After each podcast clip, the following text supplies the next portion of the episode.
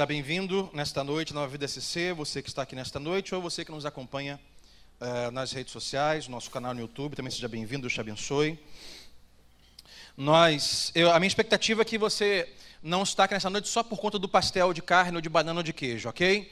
Minha expectativa é que você venha nessa noite aqui para ouvir a voz de Deus. Posso ouvir um amém? Você veio aqui para ouvir a palavra de Deus. Posso ouvir um amém? Você veio aqui para adorar o nome de Jesus Cristo. Posso ouvir um amém? O pastel é secundário, o pastel é a consequência. A expectativa que eu tenho é que Deus fale ao seu coração nesta noite. A expectativa profunda no meu coração é que a palavra de Deus opere milagres no seu coração, na sua vida nesta noite. Nós estamos é, trabalhando no tema Reset. É, reinicie a sua mente na era da ansiedade. Estamos falando sobre ansiedade. Hoje é a quarta flexão do tema sobre ansiedade. Sabe, é, eu quero falar um pouco de como isso tudo surgiu, como começou. Eu não sou diferente de você e algumas vezes eu me encontro ansioso, às vezes eu me encontro em dúvidas, às vezes eu me encontro querendo resposta de Deus, às vezes eu me encontro inquieto. E, e eu precisei, em alguns momentos da minha vida, é, buscar na palavra de Deus, dizer, Deus fala comigo, Deus me ajude com essas questões, com essa ansiedade, com esses dilemas que eu tenho. E fui buscar na palavra de Deus ajudas e ainda tenho buscado, sabe, porque não cessa. E eu pensei comigo, quantas pessoas, quem sabe, não passam e enfrentam hoje as mesmas coisas que eu passo e enfrento? Quantas pessoas não precisariam ouvir esta palavra? Então, se você não percebeu ainda, essa série de mensagens é o convite que eu fiz a você para você fazer uma terapia de grupo comigo, uma terapia de grupo, ok? Terapia para mim e para você, para nós lermos a palavra de Deus e falarmos sobre ansiedade. E nós temos hoje a quarta reflexão, a expectativa que eu tenho é que esta palavra que vamos ministrar é, opere milagre no seu coração, opere milagre na sua vida. Essa palavra que vamos falar esta noite, ela possa encontrar uma boa terra em seu coração dentro das suas ansiedades, dilemas, expectativas. A palavra de hoje, ela tenderá a ser parecida com a do domingo passado. Se você não estava aqui, acesse o canal do YouTube da Nova Vida SC e desfrute da palavra de Deus que está lá para poder falar com você.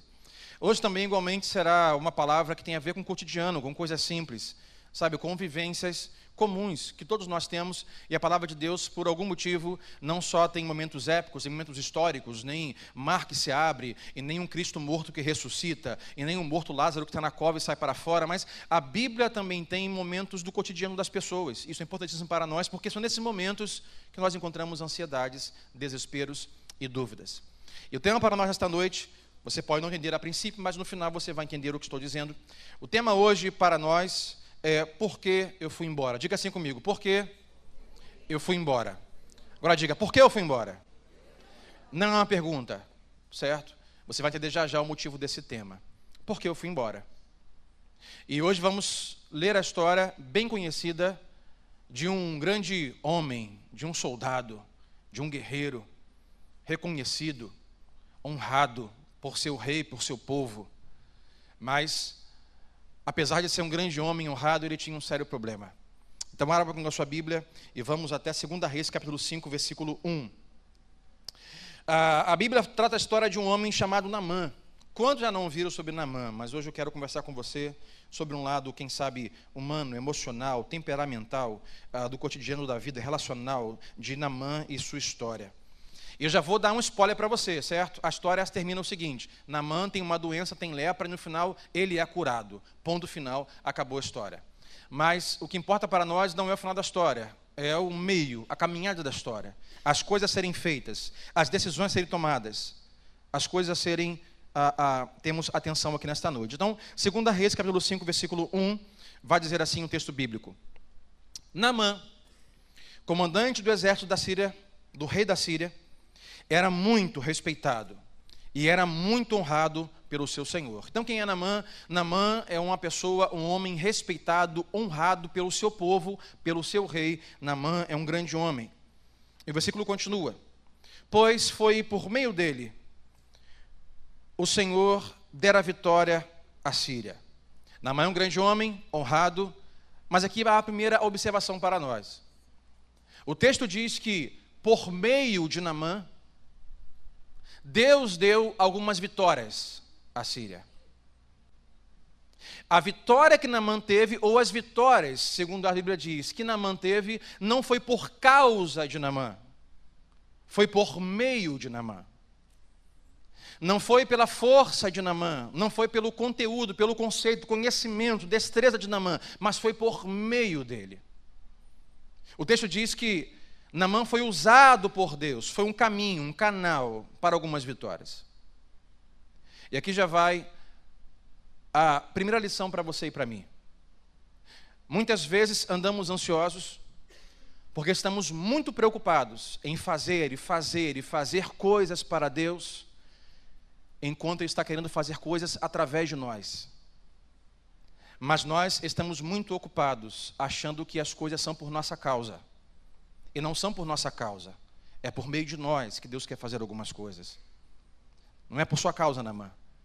É através de você que as coisas vão acontecer. Mas o texto segue. No final do versículo 1, diz que esse grande homem, esse grande homem do rei da Síria, honrado, e vale dizer que a Síria é um povo que é inimigo do povo de Israel. Isso aqui é muito importante para você nesta noite. A Síria é um povo que é inimigo do povo de Israel. Namã é um dos chefes, é um dos soldados, comandantes, guerreiros honrados do rei sírio, que é inimigo do rei de Israel, que é inimigo do povo de Israel. Irmãos, e quando falamos aqui inimigo, sabe, não é inimigo de time tipo Vasco e Flamengo. Não é inimigo lá no seu cartola. Não é inimigo no Facebook. Falamos, quando falamos sobre inimigo aqui, é inimigo realmente de guerra, de sangue, de fazer o outro cativo, de matar pessoas, de levar pessoas à escravidão. É esse tipo de inimigo. E vai dizer no final do versículo 1 que esse grande homem, esse grande guerreiro, ficou leproso. Namã é um grande homem que tem um grande problema. Qual é o seu problema? Ele tem uma doença de pele. A sua pele está manchada. O seu peito está manchado. O negócio está ficando feio, está piorando, está se alastrando. Namã é um grande homem com um grande problema. Mas o texto diz que Namã é um homem honrado, é um homem reconhecido, é um homem respeitado pelo rei e pelos seus soldados. Porque até então a lepra ninguém conhece, mas ele tem uma lepra. A verdade é que no meio que nós vivemos, com as pessoas que conhecemos, nós é, geralmente estamos mais familiarizados com as vitórias, com as benfeitorias, com a, a, a, as aparências, muito mais familiarizado com isso do que com as misérias, com as vulnerabilidades, com as doenças. Todos conhecem Namã. Como e por quê? Namã é um grande homem, Namã é um grande guerreiro. Mas ninguém sabe que por baixo da sua roupa tem uma grave doença. Grandes homens e Namã, ele está por um tempo escondendo a sua vulnerabilidade, a sua lepra. E possivelmente sempre se apresenta ao seu exército, ao seu comandante, ao seu rei, com sua armadura, com suas medalhas, com o seu lastro de vitórias. E todos apenas por isso o conhecem. Armaduras, vitórias de Namã são mais interessantes do que a sua miséria. E não vale a pena dar a conhecer algumas coisas ruins. Sabe, e eu penso se não é por muitas vezes o motivo de nós frequentarmos reuniões como essas, estamos sempre com um sorriso no rosto, somos sempre carismáticos, e geralmente alguns têm até algumas frases prontas. Você vai perguntar, como é que está? Tudo bem? Oh, glória a Deus, tudo bem, aleluia. Deus é maravilhoso, Deus é fiel. E hoje à tarde eu pensava de que o perigo que nós corremos é num século que sempre investe na aparência, o século de hoje é o século da aparência. E quanto mais nós damos valor às aparências, às coisas exteriores, mais nós falamos sobre a nossa miséria. São as armaduras do mundo religioso. Sabe, porque é mais fácil eu colocar esse tipo de roupa ou ter uma Bíblia tamanho família e botar nada contra que eu vou falar, você que usa terno e gravata, que está me assistindo agora nesse vídeo, mas e botar um terno e uma gravata, um sapato brilhoso, uma Bíblia gigante embaixo do braço, e fazer a barba e tal, e colocar a sua aparência religiosa de armadura, para que ao verem você alguém diga: Ah, este é um grande homem, este é um homem honrado, ele chega cedo na igreja, ele serve na igreja, ah, ele tem essa função na igreja, e estamos sempre preocupados olhando as aparências, quando na verdade nós não conhecemos o que está por baixo daquela armadura, daquela roupa. E muitas vezes é um casamento destruído, é uma alma doente, às vezes é uma mente inquieta. E geralmente estamos sempre escondendo algumas coisas. Namã era um grande homem que tinha uma grande doença. Mas no campo de batalha ninguém sabia. Sabe por quê? Porque ele tinha uma armadura. E a armadura escondia a sua doença. Eu quero ser sincero com você essa noite, porque, irmãos, eu já passei da, sabe, já passei da fase no ministério pastoral e de pregador de ficar reparando se você vê a igreja de Nike, de Adidas, se a sua calça é jeans, se ela tem um rasgo, se não tem um rasgo. Sabe, base da fase de ficar olhando se o seu cabelo é curto, se o cabelo é longo, se o seu brinco é redondo, se ele é quadriculado, se você está sem brinco, se o seu batom é vermelho ou verde. Passe dessa fase.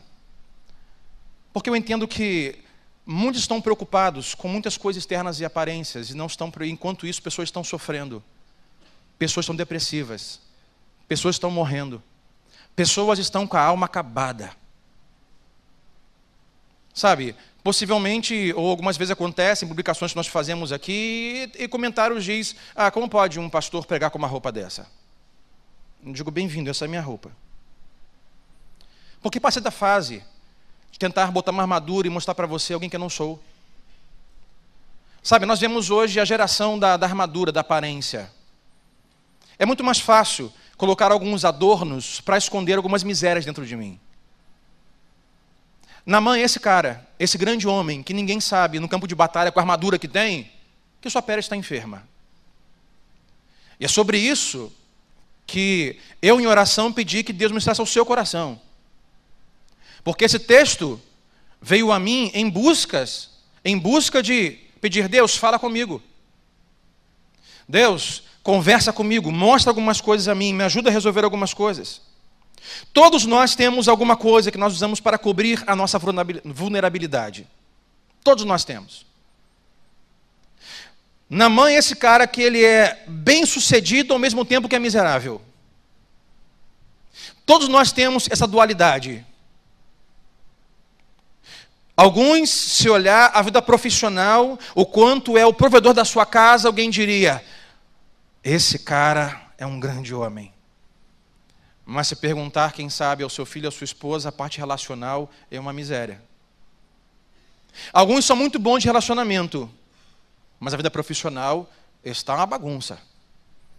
Na mãe, esse cara que ele é bem sucedido, ao mesmo tempo que ele tem a sua miséria.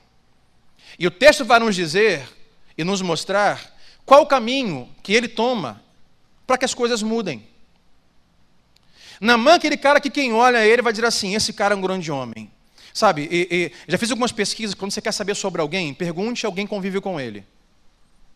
Aí eu pergunto assim, meu irmão, vem cá, eu estou querendo conversar com fulano, quem sabe dar um emprego para ele, oportunidade de emprego para ele, mas estou preocupado porque preciso de um funcionário assim, assim, assim. Ah, você conhece esse rapaz? Você conhece lá fulano?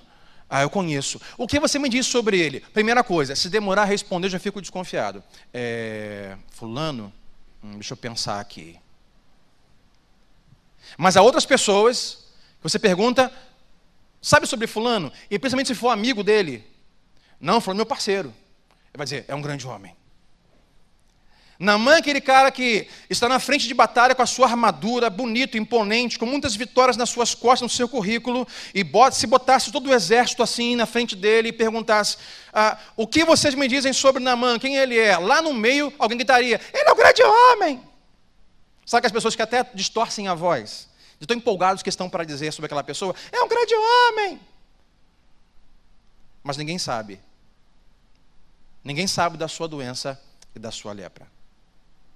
E Namã ensina algumas coisas nesta noite. O texto vai dizer que Namã é um grande homem, Namã é um homem honrado, Namã tem uma doença e Namã precisa fazer alguma coisa. E hoje nós temos três palavras no nosso sermão. E a primeira palavra, importante para essa caminhada de restauração, é a exposição. O texto vai dizer que Namã é exposto sobre o que está abaixo da sua armadura. Olha comigo o versículo 2 e o versículo 3.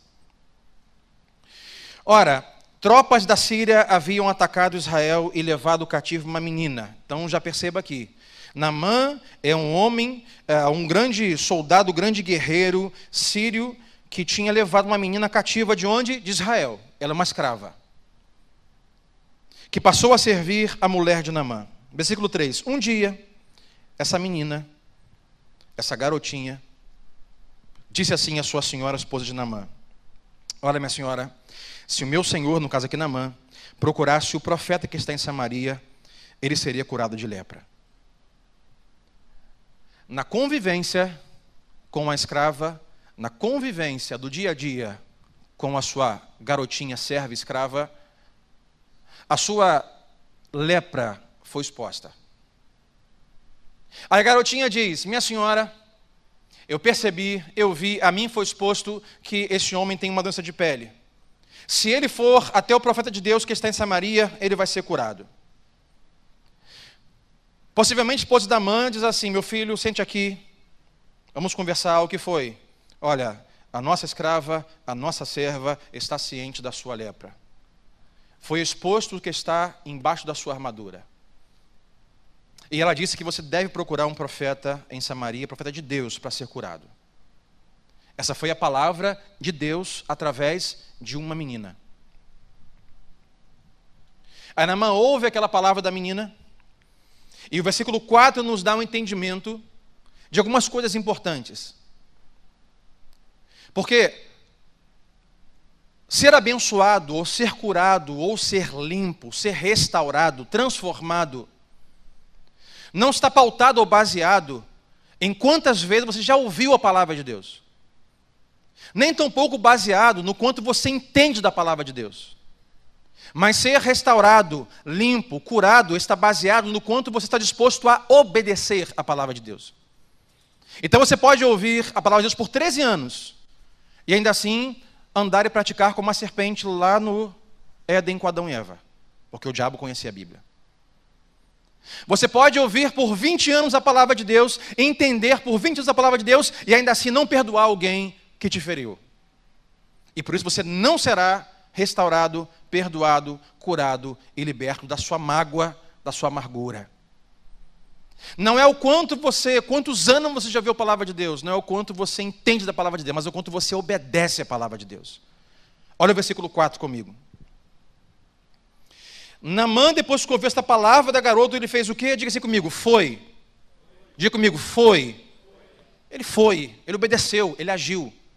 A palavra de Deus nos é um convite para que nós é, é, coloquemos o que entendemos, o que nós foi revelado, em ação, em obediência. Namã, então, pela palavra da menina, ele vai contar a seu senhor, sabe o que? Namã chega para o rei da Síria e fala assim: Meu rei. E o rei diz: Grande homem. Pois é, rei, eu vim aqui hoje com um contexto diferente. Fale, grande homem, grande honrado homem. Esse é, quem sabe o rei aponta para os serviçais. Olha aqui, ó. Não há outro como Namã. Esse é o cara. Ele disse: Rei, eu vim hoje aqui num outro contexto. Fale comigo, Namã. Fale, grande homem. E quem sabe ele arregaça as mangas. Rei, eu tenho uma doença que tenho escondido por muitos anos embaixo das minhas armaduras, dos meus comportamentos. Sabe o que é isso? Exposição. É você colocar para fora, ser sincero com a miséria que você tem. Rei, hey, eu sou um grande homem, mas eu sou leproso. Sabe, irmãos, às vezes nós vamos até mesmo em oração a Deus, na verdade, como se estivéssemos apresentando a Deus nosso currículo de vitórias. Namã, por muito tempo, chegou para o rei para compartilhar as suas vitórias. Rei, você não sabe como é que foi. Ah, mas fiz uma gravação lá, rei. Bota para o seu zap amanhã. Amanhã eu posto lá no meu Instagram. Me segue lá no meu Stories, rei. Olha, a gente matando geral. Trouxemos e ganhamos. Às vezes nós vamos a Deus orar, dizer: Deus, que maravilha foi o meu dia de essa semana. Deus, olha, eu consegui um emprego. Deus, olha, a minha esposa fez aquela comida que eu gosto. Deus, meu filho me obedeceu. Olha que maravilha, Deus. Isso aqui é milagre. Deus, as vitórias. E contamos as vitórias, mas nós não contamos muitas vezes, não falamos sobre as misérias. É importante, meu irmão, você sabe, você falar sobre os Golias que você derrotou aquela semana. Você venceu na faculdade, venceu no trabalho. Você contar suas vitórias, como Davi fez com Golias. Mas contamos, às vezes, em oração a Deus os grandes Golias que conseguimos vencer, mas não falamos nada sobre alguns Golias dentro de nós que estão nos matando e nos vencendo dia após dia. Dia após dia. E Namã vai até aquele rei e diz: Rei, eu preciso falar sobre algo que nunca disse, antes que seja tarde demais. O negócio está se alastrando. Ninguém consegue ver porque não chegou ainda às mãos, nem ao pescoço, mas estou tomado dessa doença. E se eu não falar sobre isso agora, da oportunidade que me foi dada de expor, diga assim comigo: expor. Precisamos expor. Eu não falo sobre você procurar pessoas, mas principalmente para você e a Deus. E ser sincero. E falar sobre algumas verdades. Namã é um homem importante, mas tem lepra e precisa expor e fazer algo antes que seja tarde demais. E observe a, qual a orientação que ele recebe. Ele tem que ouvir uma garotinha, sendo um grande homem, grande homem. E a orientação da garotinha é dizer: vai até o exército inimigo e pede esse favor. Ele poderia dizer: nem, nunca. Mas não vou mesmo. Eu, um grande homem, ouvir um conselho de uma garotinha, e o conselho dela é ir ao exército inimigo e pedir, por favor, me ajude. Não, eu não vou fazer isso. Poderia ter feito isso. Você está disposto, sabe, a obedecer a Deus, mesmo quando a, a vontade de Deus passa por coisas que você julga menor do que você? Está disposto a obedecer? Porque alguns, algumas pessoas podem se colocar em um lugar, em uma estante, uma prateleira espiritual e dizer assim: Eu não vou ouvir conselhos deste homem ímpio. Às vezes tem um filho adolescente, o filho dito tem um filho adolescente, está hoje aqui. Está me filmando bem, né, filho? Está lá na câmera central e às vezes, sabe, aí o filho fala assim: Poxa, pai, você poderia fazer assim. Cala a boca, menino. Fica quieto, sabe de nada. Tu tem 13 anos de idade, eu tenho 44 anos de idade. Tu não viveu nada, eu sou experiente. Fica quieto, tu não sabe nada da vida. Você é menor e eu sou um grande homem. Tem muitos homens aqui que me ouvem e falam assim: Poxa, é verdade, pastor Santo está certo. Amanhã eu vou resolver isso. Mas tu não vive comigo, irmão. Tu vive sabe com quem? Você é casado com sua mulher, com sua mãe. A esposa diz: Marido, faça isso. Fica quieta, não sabe de nada. Isso aqui é coisa de homem. Eu sou um grande homem. Eu sei o que fazer. Porque grandes homens sempre têm coisas certas a fazer. Você está disposto a obedecer à voz de Deus, mesmo quando Ele passa por coisas aparentemente pequenas? Lá no seu trabalho, na sua faculdade, na sua casa. Namã tem a oportunidade de dizer assim: garota, cala a sua boca, você é minha escrava, você veio de Israel, um povo inimigo, tu não sabe de nada, fica quieta porque eu sou um grande homem, olha a minha armadura, olha as minhas medalhas. Jamais eu vou ouvir um conselho seu, muito menos em pedir favor ao exército inimigo. Eu não vou fazer isso. Mas ele vai ao rei, ele ouve a voz de Deus através de um pequeno instrumento que Deus está usando. Sabe as cirurgias? Há grandes instrumentos, mas nas cirurgias há pequenos instrumentos que vão curar, que vão soldar, que vão restaurar, que vão ligar, que vão cortar. Na mãe é exposto e é colocado uma situação que precisa resolver. Ele precisa agora resolver que experiência vai ter. Essa é a nossa segunda palavra de hoje. Experiência. Porque são pelas experiências que Deus vai usar o caminho para nós sermos restaurados, pela experiência. Olha o versículo 5 que vai dizer assim: O rei da Síria, Namã chegou lá, disse assim: Rei, uma garotinha falou isso, eu já fui exposto, eu quero resolver. Então o rei da Síria recebeu Namã e respondeu: Vá, vá, Namã. Eu vou te dar uma carta e você vai entregar ao rei de Israel. Então Namã partiu, levando consigo 350 quilos de prata, 72 quilos de ouro e 10 mudas de roupas finas. O que Namã faz? Namã separa recursos. Namã separa dinheiro. E vai a Israel com o fim de obter a sua cura. Porque Namã é um grande homem. E ele vai lidar com esse problema como ele sempre fez. Porque grandes homens sempre querem fazer grandes coisas. E ele pega, ele, ele quer resolver a sua cura como sempre resolveu, com uma carta de recomendação e com dinheiro. Mas ele vai. E olha o versículo 6 que diz: A carta que levou o rei de Israel dizia assim: Junto com esta carta, estou te enviando o meu oficial Namã para que você o cure de lepra. Então Namã vai ao seu rei, recebe uma carta e o rei diz: Olha, vá lá e leve a carta. A carta dizia: Rei de Israel, receba meu servo Namã, um grande homem, para que você o cure de lepra. Essa carta aqui tem todo tipo de coisa errada. Isso nos faz lembrar do telefone sem fio. Lembra dele? Quem lembra do telefone sem fio? Já brincou disso? Já brincou no telefone sem fio? É assim, você faz uma fila, assim, diga para a pessoa do atrás de você, diga assim, Namã é um grande homem. Aí você vai, oi? Namã, aí chega no final, e aí, o que, que disseram? Ah, Namã é um lobisomem. Eu falei, não, não é lobisomem, não, é um grande homem. Tentar de novo. Olha, eu adoro cuscuz. Aí diga, eu adoro cuscuz. Ah, o que, que disseram aí? Disseram que está com machucado cheio de pus. Eu falei, não, não foi isso que eu disse. É o telefone sem fio. Assim acontece na carta. A menina diz assim: se o meu senhor conhecesse e fosse ao profeta, ele seria curado. A menina nunca disse para ele ir ao rei de Israel. Nunca disse. Ela disse para ele ir ao profeta. E a carta que ele tem é destinada ao rei de Israel. Namã tem sua própria ideia, o seu rei tem sua própria ideia.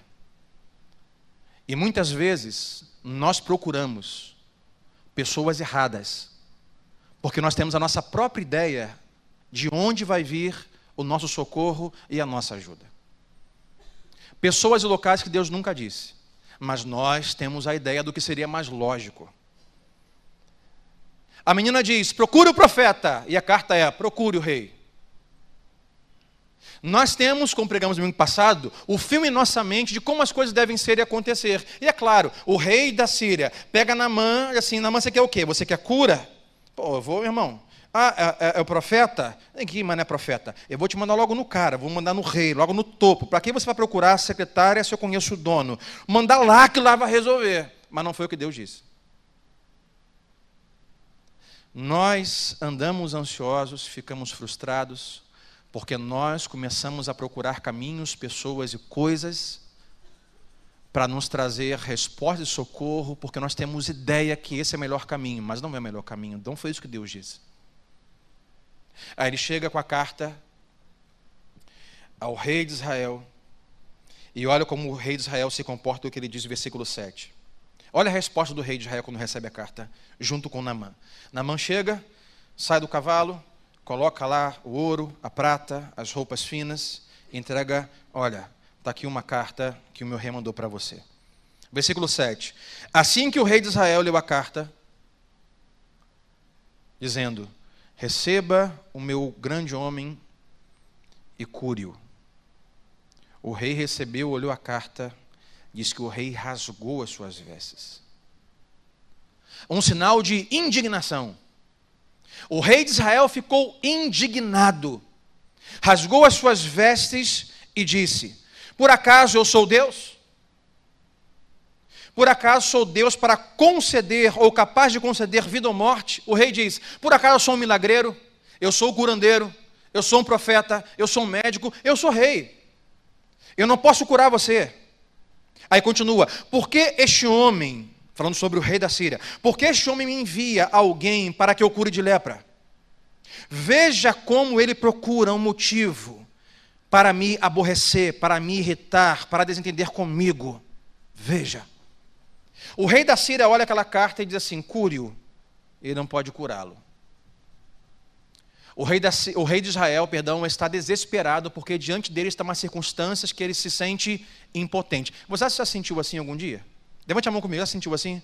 Ah, estou impotente diante dessa situação. Estou impotente, não sei o que fazer. Comigo toda hora. Toda hora. Sobre a igreja, nova vida, sobre o ministério. Algumas coisas acontecem, chega assim, Deus, não sei o que fazer. Deus, o que o Senhor quer de mim? E rasgo as minhas vestes internas. Algumas vezes, vida financeira. Algumas vezes é família.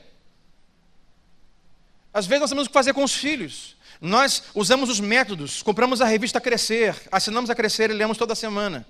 Nós vamos à internet, vemos pedagogos falando sobre isso. Lemos a Bíblia e dizemos como ensinar o fim do caminho do Senhor. Aí você diz, criança, não brigue. Criança, tenha um paz. Criança, faça uma amizade, arruma o seu quarto. Aí você vai dormir, no dia seguinte você encontra o quarto bagunçado, eles brigando. Aí de noite você fala, meu filho, não brigue com a sua irmã, não brigue com o seu irmão, arruma a sua cama, faça o dever. Ok, papai, no dia seguinte você acorda, eles estão brigando, está tudo desarrumado. Aí você vai para a sala, vai para o sofá e diga, Deus, o que o Senhor quer comigo, não sei mais o que fazer. Não sei mais o que fazer nos sentimos impotentes diante de uma circunstância e rasgamos nossas vestes e dizemos: Deus, não sei o que fazer. Assim estava o rei de Israel: Meu filho, eu não sei, não posso te ajudar, não tenho o que fazer por você. Mais uma coisa a observar aqui importantíssima.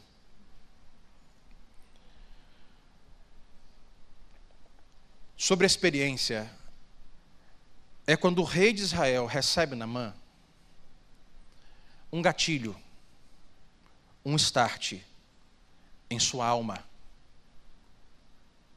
o leva a experiências passadas. E as experiências passadas que o rei de Israel é levado em sua mente, em sua alma, são experiências do quanto Namã trouxe dor ao seu povo. Do quanto o rei sírio que mandou a carta já escravizou as suas mulheres e crianças. Quando o rei de Israel vê Namã em sua frente, dizendo: Olha, estou com uma carta do meu rei para que você me ajude. Ele diz: Eu não posso curá-lo. E como quem diz: Quem você pensa que é para vir aqui pedir isso para mim? E termina o versículo assim: Olha só o que ele faz. Olha só o que o rei da Síria me provoca. Quem ele pensa que é? Para durante anos e anos e anos saquear as minhas coisas, matar os meus homens, escravizar as minhas mulheres, agora vem com esse papo de me ajude. O rei de Israel, rei do povo de Deus, perde uma importante oportunidade que Deus está dando por conta de experiências passadas não resolvidas. Muitos hoje aqui podem estar ansiosos, desanimados, tristes, dizendo: Deus, eu não sei o que fazer. Deus, não sei para onde ir. Não sei como resolver. Mas diariamente Deus lhe dá oportunidade. Diga assim comigo: oportunidades. Deus dá oportunidades, envia pessoas. Só que nós estamos nesse estágio porque nós, como estamos com o nosso passado não resolvido, com algumas dores não resolvidas, com alguns traumas não resolvidos, nós, com a experiência passada, nós interpretamos errado as oportunidades do presente. E Deus te dá oportunidades, e você, ao invés de interpretar como oportunidade, você interpreta como luta, como afronta. Só que não é para você lutar, é para você ter uma oportunidade. Deus tem enviado na nossa vida pessoas, mas nós, quando recebemos pessoas, nós interpretamos com experiências traumáticas que essas pessoas vieram aqui para lutar conosco, para nos, nos, trazer ao desespero, para nos desafiar, para nos confrontar, mas não foi. Deus trouxe como oportunidade de cura e de restauração. Ah, pastor, eu tenho uma mãe que nunca falou comigo. Aí Deus olha o seu coração e vê o quanto você está sofrendo por não ter a relação com a sua mãe. Pode ser um pai, pode ser um primo, pode ser um cônjuge, qualquer pessoa. Aí sabe o que Deus faz? Deus proporciona uma oportunidade da sua mãe, do seu pai, do seu cônjuge, alguém distante, procurar você. Aí você, quando recebe, o quê? Você tem aquela oportunidade como afronta. A pessoa vai, te chama no zap, fala assim: meu filho, meu pai, minha mãe, meu amigo, olha, quanto tempo a gente não se vê? Olha, já passou muito tempo. Eu gostaria de conversar com você, tomar um café com você. Aí você aqui, você olha aquele zap lá, tem algumas mensagens, você olha aquele número porque você não tem mais na sua agenda, você não gosta mais dele. Está só o número. Aí você abre e vê a foto. Quem é essa pessoa? Ih, rapaz, aquela pessoa, mas é muito cara de pau. É o quê? Café. Você rasga as suas vestes emocionais. Tomar um café comigo é muito sem vergonha. Isso aqui não tem... Aí está achando que eu sou o quê? Que eu sou um trouxa? Ele me fere. Ela me abandona. Ele me trai. Agora, quer tomar um café? Sabe o que é isso? Deus criando oportunidades de restauração, de cura, e você interpreta como afronta, como luta. E é por isso, quem sabe, que você está ansioso. É por isso, quem sabe, que você está desesperado. Porque você está interpretando a oportunidade como afronta e como luta. Sabe, esse rei de Israel perdeu uma oportunidade muito grande de receber Namã e que sabe para Namã assim, rapaz, você me machucou muito. Você maltratou meu povo. Você levou as meninas do meu povo como escrava. O seu povo matou muitos homens meus. Mas que bom que você veio aqui. Porque agora você vai ver que há um Deus em Israel. Você agora vai ver que o Deus que eu sirvo é maior do que os ídolos do seu povo. Você vai ver que o Deus que eu sirvo é poderoso e vai curar você. Poderia ou não poderia? Poderia, mas não é isso que ele faz. Porque as experiências do passado não resolvidas estão afetando a sua realidade e oportunidade do seu presente. Sabe, se você não deixar Cristo, com a sua cruz, com o seu perdão, com o seu sangue, resolver algumas coisas dentro de você, você vai passar a sua vida interpretando oportunidade como luta e como afronta. E você vai lutar, lutar, lutar e postergar o que Deus hoje quer fazer na sua vida: restauração, cura, limpeza e milagre. Então já vai uma coisa para você que nesta noite. Deixe hoje aqui Deus trazer cura à sua alma, a ensinar você a, em relação a como tratar aquilo que te machucou e aquilo que te feriu. E você percebe assim que é bem visível, quase que inexplicável, a reação de indignação do rei de Israel em relação ao tipo de afronta. A afronta que o rei de Israel recebe não é como o de Davi recebe de Golias. Golias disse claramente assim: Olha, quem são vocês? Não tem homem, não. Só tem banana aí. Aí é tudo covarde. Homem está aqui, ó. Vocês não valem de nada. Aí Davi fica: Quem é esse homem para dizer isso do meu senhor e do meu povo? A indignação de Davi está coerente com a afronta de Golias, mas aqui, Namã não afronta o rei, só diz: me ajude. Estou disposto a colaborar para que você me ajude. A indignação do rei mostra que é uma indignação que está no seu coração, na sua alma. O rei está indignado. Irmãos, nós sabemos que hoje vivemos a geração e a era da ansiedade, mas também a era da indignação. É ou não é? Está todo mundo indignado. Indignado com o governo, indignado com a saúde, indignado com ah, o pai, indignado com a mãe, indignado com todo mundo, com a igreja. Todo mundo está indignado.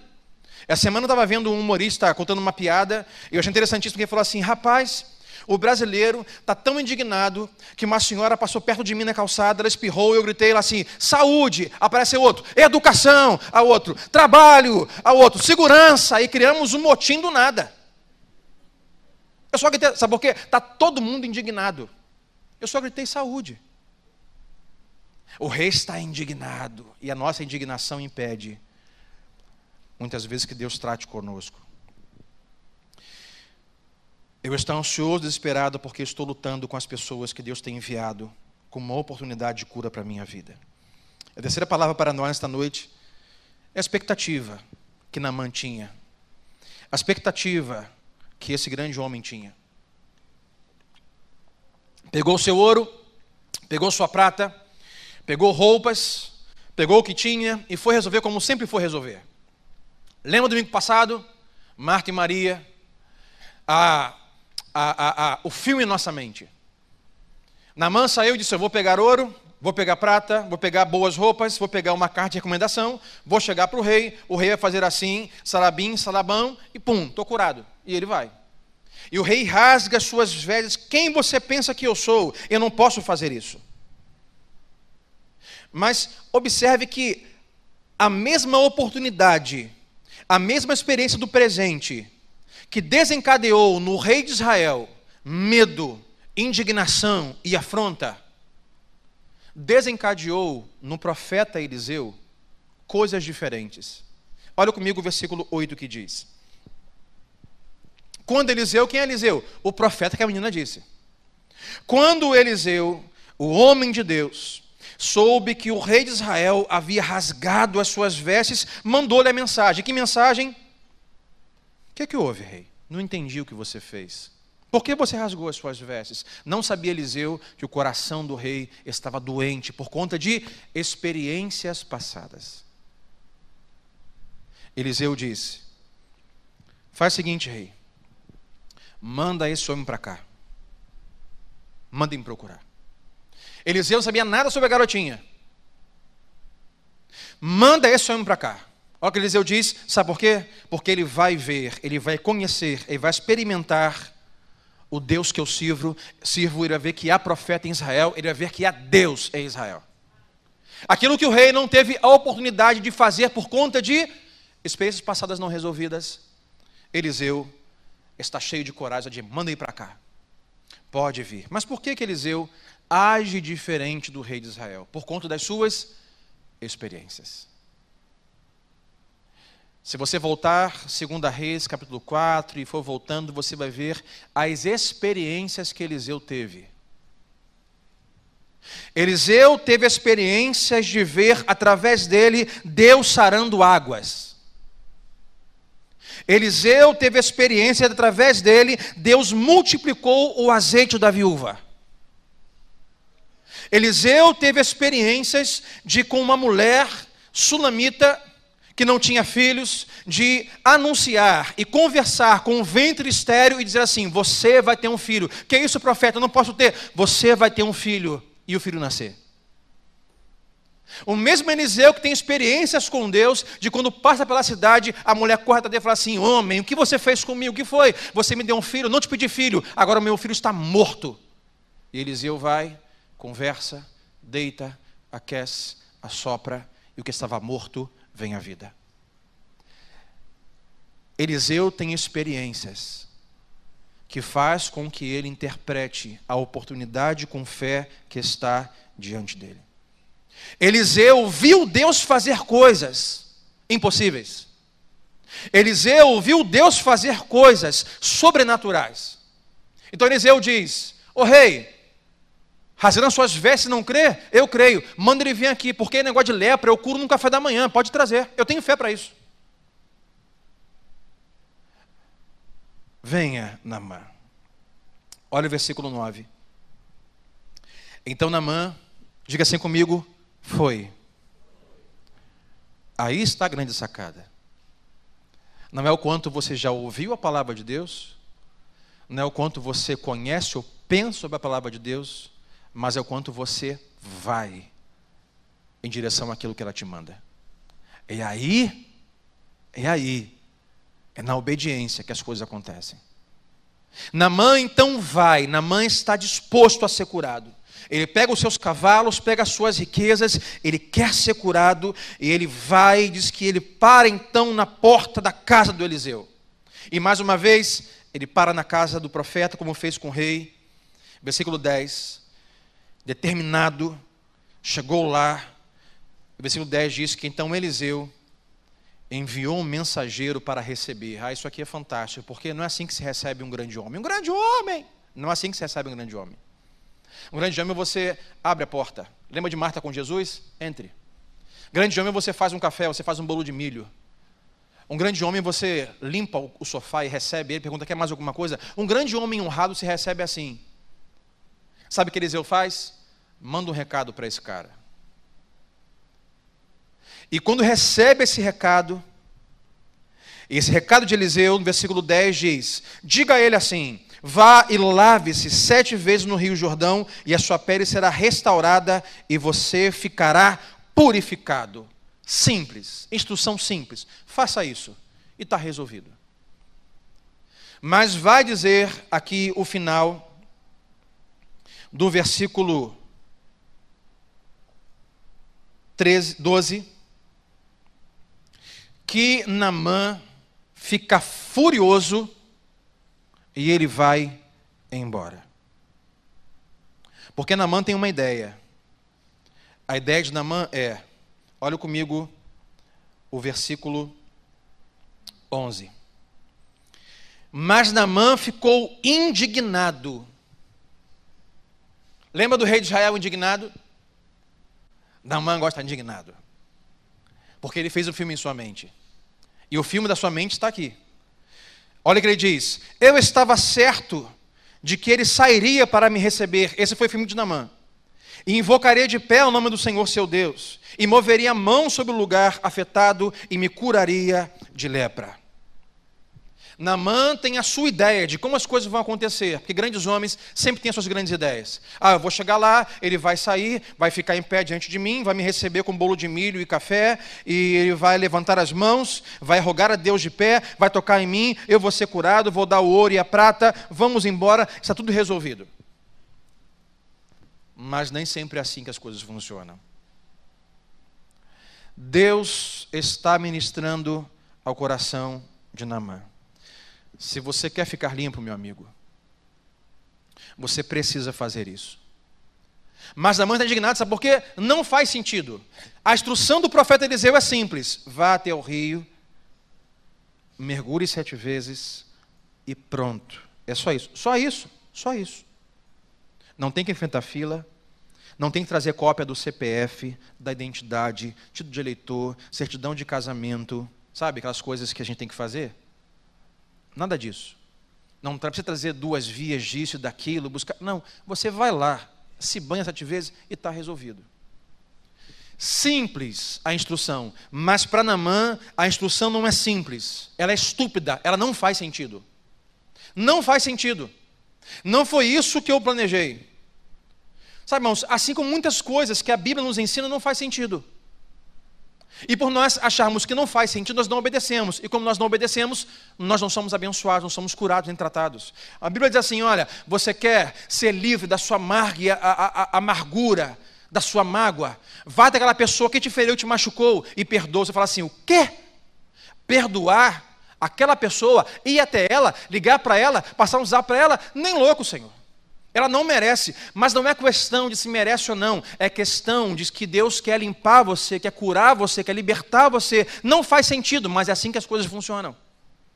Quando você perdoar, será perdoado. Quando você perdoar, você ficará livre das algemas, da culpa e da falta de perdão. Não faz sentido, mas é assim que Deus trabalha, quando não faz sentido. Não faz sentido, Eliseu, eu fazer isso. Não, não faz sentido. Namã é um grande homem orgulhoso que tem os seus jeitos, as suas formas de fazer as suas receitas. Não, Deus, eu quero assim. Mas já se encontrou assim um dia? Dando para Deus como você quer que as coisas sejam? Porque faz mais sentido? Faz mais sentido mandar a carta para o rei e não para o profeta. Faz mais sentido ser recebido assim. Faz mais sentido, Deus, eu quero assim, Senhor.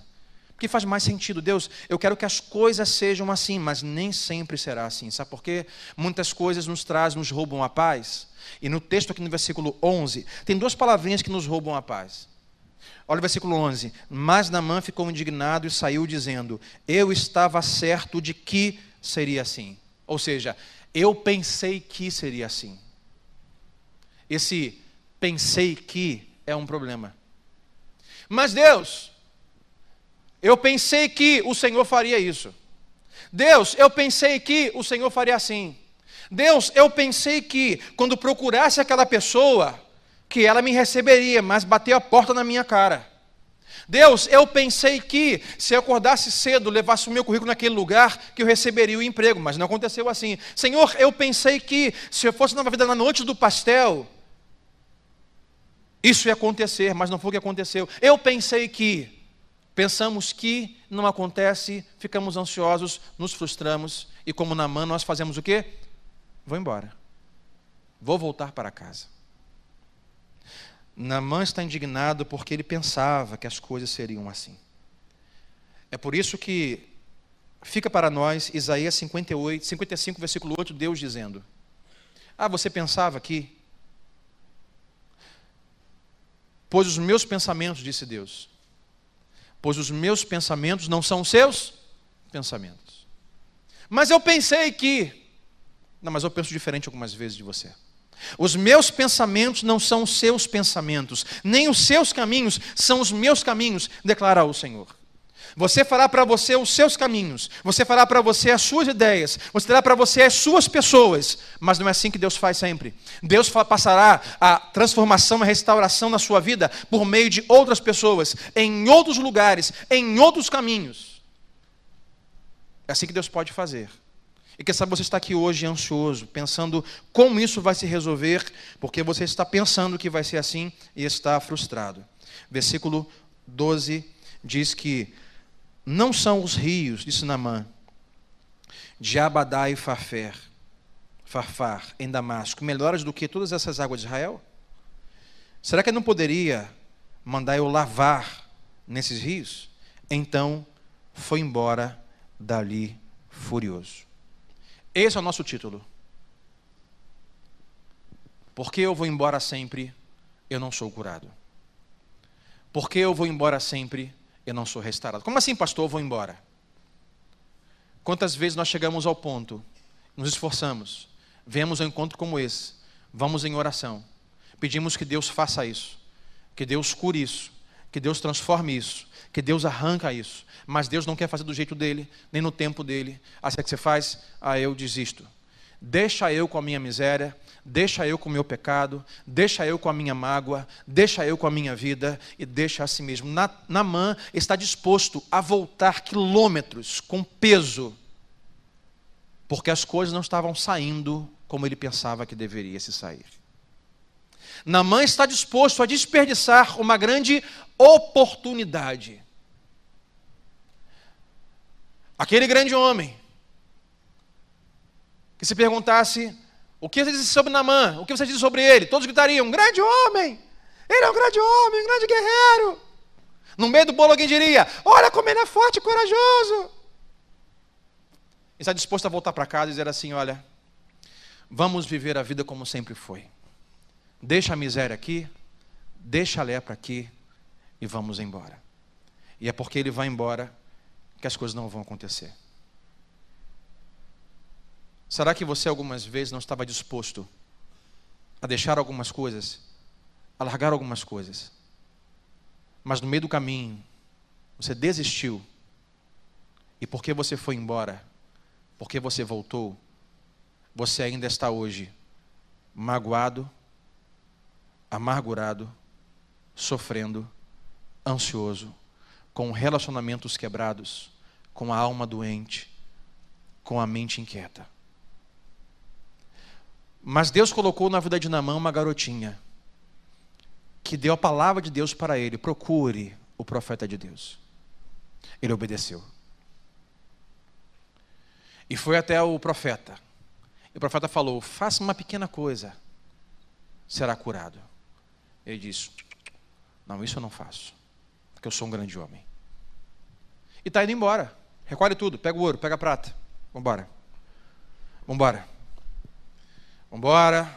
Vamos deixar, vamos ver no que vai dar. Aonde essa lepra vai parar. Mas sabe o que Deus faz? Deus é maravilhoso demais. Diga assim comigo: Deus é maravilhoso. Você crê nisso? Diga assim: Deus é maravilhoso. Deus, mais uma vez, coloca um pequeno homem do lado do grande homem. Um pequeno homem, pequeno escravo, servo. Olha comigo o versículo 14. 13, perdão.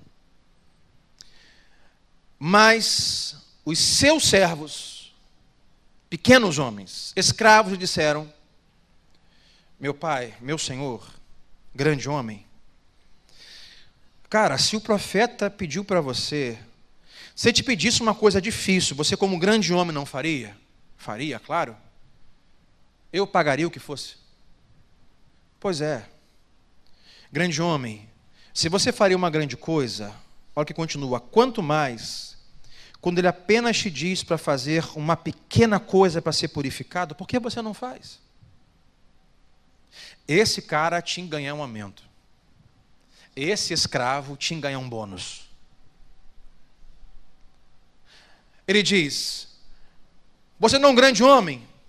Eu sou um grande homem. Se o profeta lhe dissesse fazer uma coisa difícil, você não faria? Faria. Não investiria dinheiro? Investiria. Você não venderia sua casa? Venderia. Você não pegaria dinheiro emprestado? Pegaria.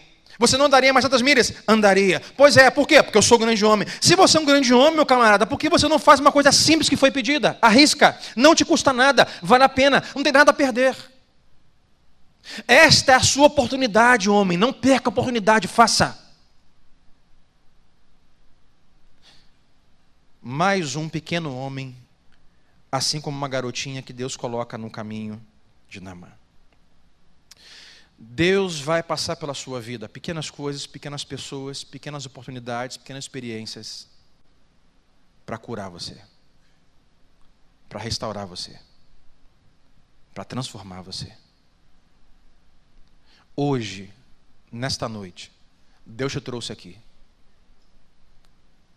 Deus me trouxe aqui como uma oportunidade para limpar e purificar algo na sua vida. O seu relacionamento, o seu coração, a sua mente, os seus olhos, a sua alma. Mas, pastor, eu já orei a Deus e pedi, Deus, vou fazer um voto, vou fazer isso, tenho uma ideia que vai ser assim, eu pensei que seria assim e não aconteceu. E Deus ainda continua com o meu coração aquecido, com os meus olhos voltados para o pecado, para a pornografia, para o adultério. Ah, Deus, ainda continuo com esta miséria em minha vida. Miséria conjugal, miséria relacional, miséria financeira, miséria, miséria e miséria. Mas quantas vezes eu fui, pastor, a Deus e as coisas não aconteceram do jeito que eu queria. Então o que eu fiz? Eu fui embora e disse: Ah, vou continuar com isso porque parece que não está funcionando. Mas Deus hoje, me escute isso, Deus hoje te trouxe aqui para dizer: hoje é o dia, você não vai embora, você vai resolver isso hoje, no altar do Senhor, você vai resolver. Você tem que resolver. Tem que resolver. Se você está disposto a resolver isso, quem sabe a pegar dinheiro emprestado, a vender o seu carro, pastor, eu vendo meu carro, vendo minha casa para poder arrancar essa dor do meu coração.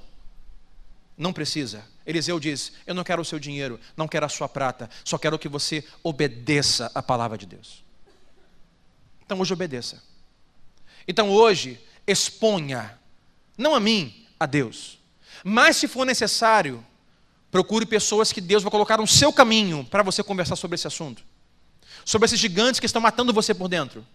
Sobre os seus pecados, sobre as suas misérias, sobre as suas dores. Converse com pessoas, mas não com pessoas que você julga capazes capaz, como a, a, o rei disse: Olha, nesse caso, vamos ao topo, vamos falar com o rei. Não, às vezes Deus quer usar pessoas pequenas, coisas pequenas, para tratar com você. E o servo dele diz assim: Ô oh, grande homem, ô oh, meu mestre, tu saiu de casa, cara, tu pegou ouro, tu foi no banco, sacou dinheiro, pediu alguém emprestado, tu pegou roupa, tu vinha até aqui, te andou a beça, estamos com fome, com sede, tu vai voltar para casa. Tu vai voltar para casa hoje, meu irmão, depois de um culto como esse, uma palavra dessa, com as mesmas misérias do seu coração, não faça isso. Olha o versículo 14 que aconteceu. Assim, ele quem? Namã. Foi aonde? No Jordão. Namã disse, cara, já andamos a beça. Já peguei o dinheiro que a gente tinha. Eu vou obedecer esse profeta. Porque não me custa nada. Vamos ver no que vai acontecer. Ele foi até onde? Foi ao Jordão. Ele mergulhou uma vez. Mas a palavra de Deus diz que a ordem do profeta mergulhe sete vezes. E Namã, quem sabe, arregaçou as suas mangas, um pouco acomedido, um pouco meio desconfiado, foi, desceu o braço e olhou, olhou para o seu escravo, como quem diz, Falei que era furada, que não ia funcionar. Vai de novo, Senhor. Dá chance. Ah, não precisa perder nada com isso, só você pode ganhar, perder não vai. Ele foi, segunda vez, te falei, cara. Meu Senhor, vai. Sabe por quê, irmãos? Nem sempre o que Deus está fazendo em nós, nós vamos ter resultados imediatos. Senhor, eu fui o culto na nova vida, mas Deus, hoje acordei com a mesma dor que eu estava ontem. Senhor, eu orei a Ti, mas hoje a minha mãe ainda está sem falar comigo. Senhor, ouvi a Tua palavra, eu orei, mas ainda hoje as coisas parecem que não estão funcionando. Mas sabe que o Espírito Santo de Deus nesta noite? Acredita, prossegue, obedece, continua. Aí na mão dessa terceira vez, oh, ó, aí ó, já saiu uma manchinha aqui, hein? Desce quarta vez e, oh, cinco, Oh, seis, uh, sete, já mergulha, levanta e diz que ele está curado. Obediência, fé, exposição, confiar na palavra de Deus e obedecer. Nem sempre será imediato, parecerá algumas vezes que Deus não está fazendo nada, mas Deus está fazendo. Só que nós temos um problema, nós gostamos que as coisas sempre venham de forma imediata, mas Deus tem cura para nós, algumas vezes é de pouco a pouco. É uma oração hoje, uma oração amanhã. Deus, ainda sinto essa mágoa. Deus, ainda sinto essa dor. Deus, trabalha comigo. Deus, cura o meu trauma. Deus, cura a enfermidade. Deus, restaura meu casamento. É um dia após o outro. Aí você começa a perceber que a dor está passando, vai perceber que a mágoa está indo embora, começa a perceber que as coisas estão sendo recuperadas. Você fala assim: uh, está funcionando, vamos de novo, vamos de novo, uh, está funcionando, vamos de novo. É assim que Deus faz, e vai de novo, e vai de novo, e vai de novo, dia após dia. E Namã foi curado. Olha o final do versículo 14. Ele foi purificado, e a sua pele, a pele de quem? A pele do grande homem passou a se parecer com a pele de uma criança. Os grandes homens, com suas armaduras, os grandes homens, digo homens e mulheres, com todas as suas parafernálias para tentar esconder, ocultar as misérias da sua vida, precisam arrancar as suas armaduras, expor diante de Deus a sua miséria, Querer obedecer a Deus e se colocar na dependência como uma criança, dizendo: Deus, eu sou carente, preciso que o Senhor me ajude, eu não sei o que fazer. A pele do grande homem se tornou como a pele de uma criança e de um menino. Eu entendo aqui que o maior propósito de Deus não era curar Namã. Ele foi curado? Foi. O maior propósito não era curar Namã. O maior propósito era produzir fé no coração de Namã. Esse homem sai daqui do mesmo jeito que Eliseu recebeu. Agora eu encontrei o Deus de Israel. Agora eu sei quem é Deus. E o seu coração está cheio de fé. Para quê? Para voltar para a sua vida e viver um dia de cada vez com seus maiores desafios, agora sem armadura, sem aparências, com a vida exposta. E é para isso que Deus hoje nos reuniu aqui nesta noite de domingo. Para que você arranque as suas armaduras. Eu não te conheço, não sei o que você vive, não sei o que você pensa, não sei dos seus olhos, do seu coração, mas Deus sabe. Mais uma vez hoje, não faça como Namã, não fique furioso, não vá embora com esta palavra. Mas obedeça a voz de Deus. E faça deste encontro hoje mais um mergulho. Amanhã, mais outro mergulho. Terça-feira, outro mergulho. Quarta-feira, outro mergulho.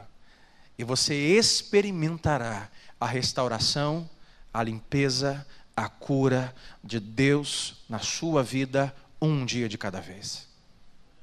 É orar hoje, Amanhã acordar e falar: Deus, parece que nada está acontecendo. Mergulha de novo, ora de novo, clama de novo, chora de novo, se rasga o seu coração de novo e vá o dia de cada vez. Você vai entrar para esse porta domingo que vem, vai dizer: Deus, eu te dou graças, porque eu lembro como entrei naquele dia 5 de maio na tua casa. Estava Deus com as minhas misérias, mas um dia de cada vez o Senhor está restaurando. Deus, estou aqui hoje livre das minhas algemas, livre das minhas amarras, livre do meu pecado, restaurado, transformado, porque confiei na tua palavra e todos os dias eu fui ao teu altar dizendo: Deus, eu não quero mais esta miséria, não quero mais esta dor, não quero mais sofrimento, não quero mais esta falsidade. Deus, eu me desarmo. Deus, eu me, é, arranco as minhas armaduras de aparência, de bons discursos, de boa roupa, e Deus faz a obra na minha vida. Pastor, estou aqui. Deus fez uma obra na minha vida. É assim que Deus faz. Então fique em pé comigo nesta noite. Deus quer produzir fé ao seu coração nesta noite. Fé para crer que é possível mudar a história da sua vida.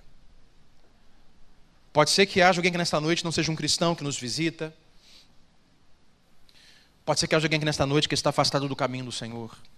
Pode ser que haja alguém que nesta noite que está com o coração, sabe, sofrendo, com as suas lutas e traumas. Porque você fez muitas ideias de como Deus faria e Deus não fez. Você tem hoje, nós temos hoje uma escolha, ou duas. A primeira escolha é ir embora de novo. É não orar, é não expor, é não pedir, é não mergulhar.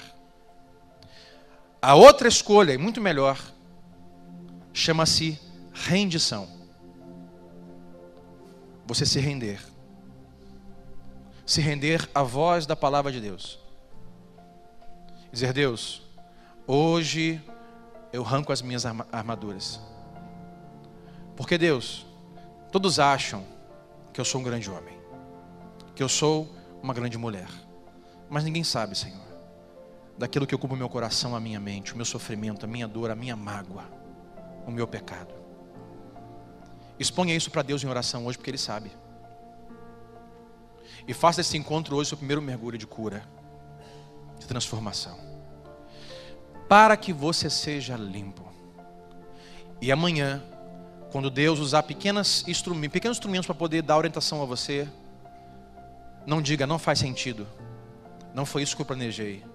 Diga a Deus, para mim não faz sentido, mas se é assim que o Senhor quer, eu vou obedecer. Põe a mão no seu coração nesta noite.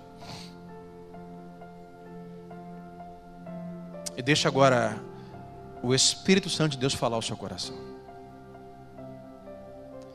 Daqui a pouco vamos sentar à mesa e cear.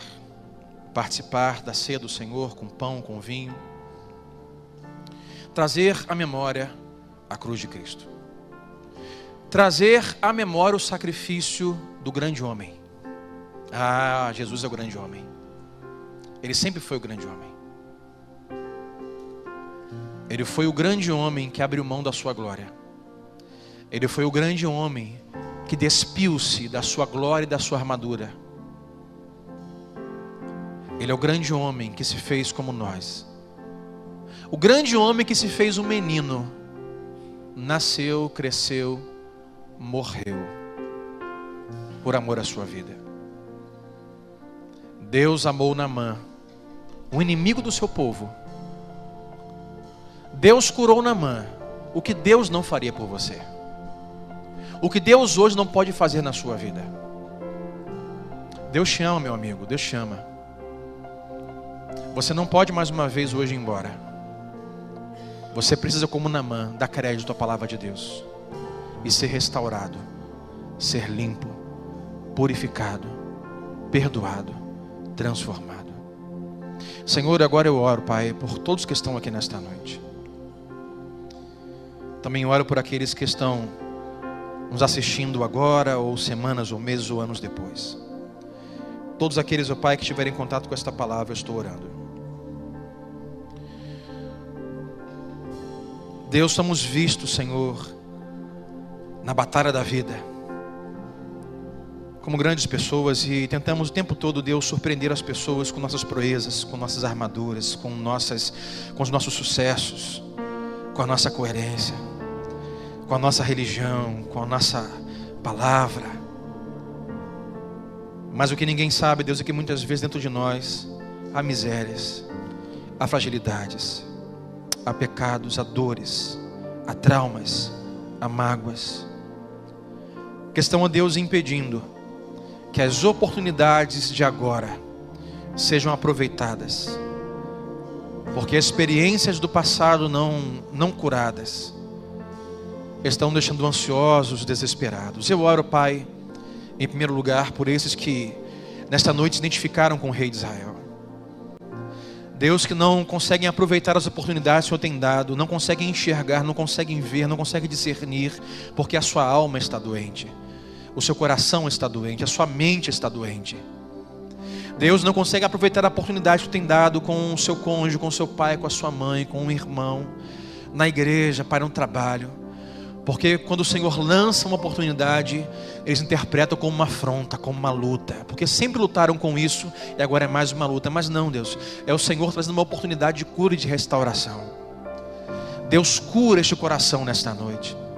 Cura esta alma nesta noite. Transforma esta mente, Pai, tão pesada nesta noite. Que o sangue de Jesus derramado na cruz tenha eficácia nesse coração nesta noite. Aquele que levou sobre si as minhas dores, as minhas chagas, as minhas misérias, aquele que levou sobre si todo o castigo que era meu, que nesta noite, Pai, esses meus irmãos possam tomar posse e dizer: Deus, me cura nesta noite. Deus, arranca de mim este ódio, arranca de mim esta amargura, arranca de mim esta dor, arranca de mim esse sofrimento, arranca de mim esta luta, ó Deus, para que eu possa enxergar e aproveitar as oportunidades que o Senhor tem me dado de restauração e viver o melhor que o Senhor tem para mim, hoje, amanhã e sempre. Restaura, Deus quem eu sou por dentro. Restaura, Deus, e limpa o que está por baixo da minha armadura, o que está debaixo da minha maquiagem, o que está por baixo da minha roupa de marca, o que está debaixo do meu tênis novo, o que está debaixo da minha palavra religiosa. Deus, limpa aquela sujeira que está no meu coração, na minha mente, na minha alma, porque é isso que de fato importa, ó Deus. Mas também oro hoje, Deus, por aqueles que se identificam com Namã. Deus que tua palavra diz, nesta noite é o coração deles, dizendo: Olha, eu quero livrar você disso. Eu quero livrar você da dependência desse pecado. Eu quero livrar você dessa sujeira no seu coração. Eu quero purificar os seus olhos. Eu quero purificar a sua mente. Eu quero arrancar esta lepra da sua vida. Porque isso está se espalhando. Isso vai acabar com você. E se você não aproveitar a oportunidade hoje, pode ser que isso venha à tona. Porque a armadura que você tem criado de afastamento das pessoas, a armadura que você tem criado de palavras religiosas, a armadura que você tem criado de frequentar reuniões, a armadura que você criou para que ninguém saiba, isso que está no fundo do seu coração, nesse vício, nesse pecado, ah, está se alastrando.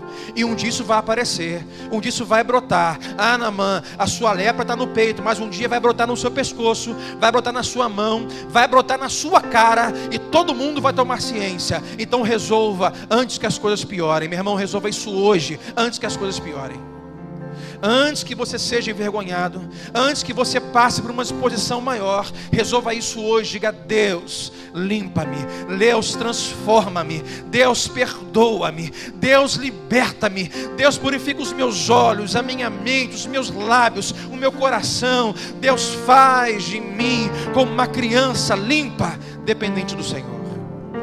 Eu oro a Deus por cura, por libertação que a escravidão do pecado que hoje atua nesta vida, tenha liberdade hoje em nome de Jesus, que caiam os grilhões e as amarras do diabo. Porque Pedro disse: Meus irmãos, vigiem, porque o diabo, inimigo de vocês, ele está circulando, rondando vocês para tragar a sua vida, tragar o seu coração, tragar a sua mente ele está rugindo como um leão, mas Pedro diz: ele vai gritar como um leão, ele vai te acusar como um leão, ele vai rugir como um leão, mas ele não é um leão. Só há um leão. Esse leão, o nome dele é Jesus Cristo, o leão da tribo de Judá. Só ele tem poder para fazer aquilo que você precisa nesta noite. Não tema o diabo. O diabo é um derrotado. Deus já venceu ele na cruz do Calvário. O diabo não é um leão, ele é um mentiroso. Não deixe ele aprisionar o seu coração, dizendo: não tem mais jeito para você. Essa lepra vai se espalhar, melhor você conviver com ela. Não deixe esta palavra tomar a sua vida nesta noite, mas diga: ah, eu creio no leão da tribo de Judá. O diabo é um mentiroso. Não há grilhão, não há nenhuma, nenhuma prisão, nem há nenhuma corrente que o Senhor Jesus não possa quebrar, arrebentar nesta noite. Então, Deus, o Senhor é mestre em abrir cadeias. O Senhor é mestre em arrebentar grilhões. O Senhor é mestre, muito mais do que Eliseu, de curar lepras. Então hoje, Deus, cure a lepra dos meus irmãos, cure as minhas lepras, curem as nossas dores, cure a nossa alma e faça conforme a tua vontade nesta noite. Assim nós profetizamos e nós cremos e nós obedecemos o Senhor fará infinitamente mais do que pensamos, do que queremos, do que podemos imaginar. Deus hoje faz e limpa-nos e trata-nos, e salva-nos, e liberta-nos. É assim que eu creio. Se você crê nesta noite, erga suas mãos para o céu. Se você crê nesta noite, comece a glorificar ao Senhor Jesus. Se você quer hoje a cura do Espírito Santo na sua vida, levante as suas mãos, abra os seus lábios e glorifique aquele que venceu a morte, aquele que reina para sempre, ao leão da tribo de Judá, o nosso aleluia, o nosso amém, o nosso glória. Então aplauda aquele que vive e reina para sempre, aquele que hoje traz paz, aquele que traz cura, aquele hoje que traz restauração neste lugar. Aleluia. É só Ele que pode fazer essas coisas. É só Ele que pode. É só Ele que pode.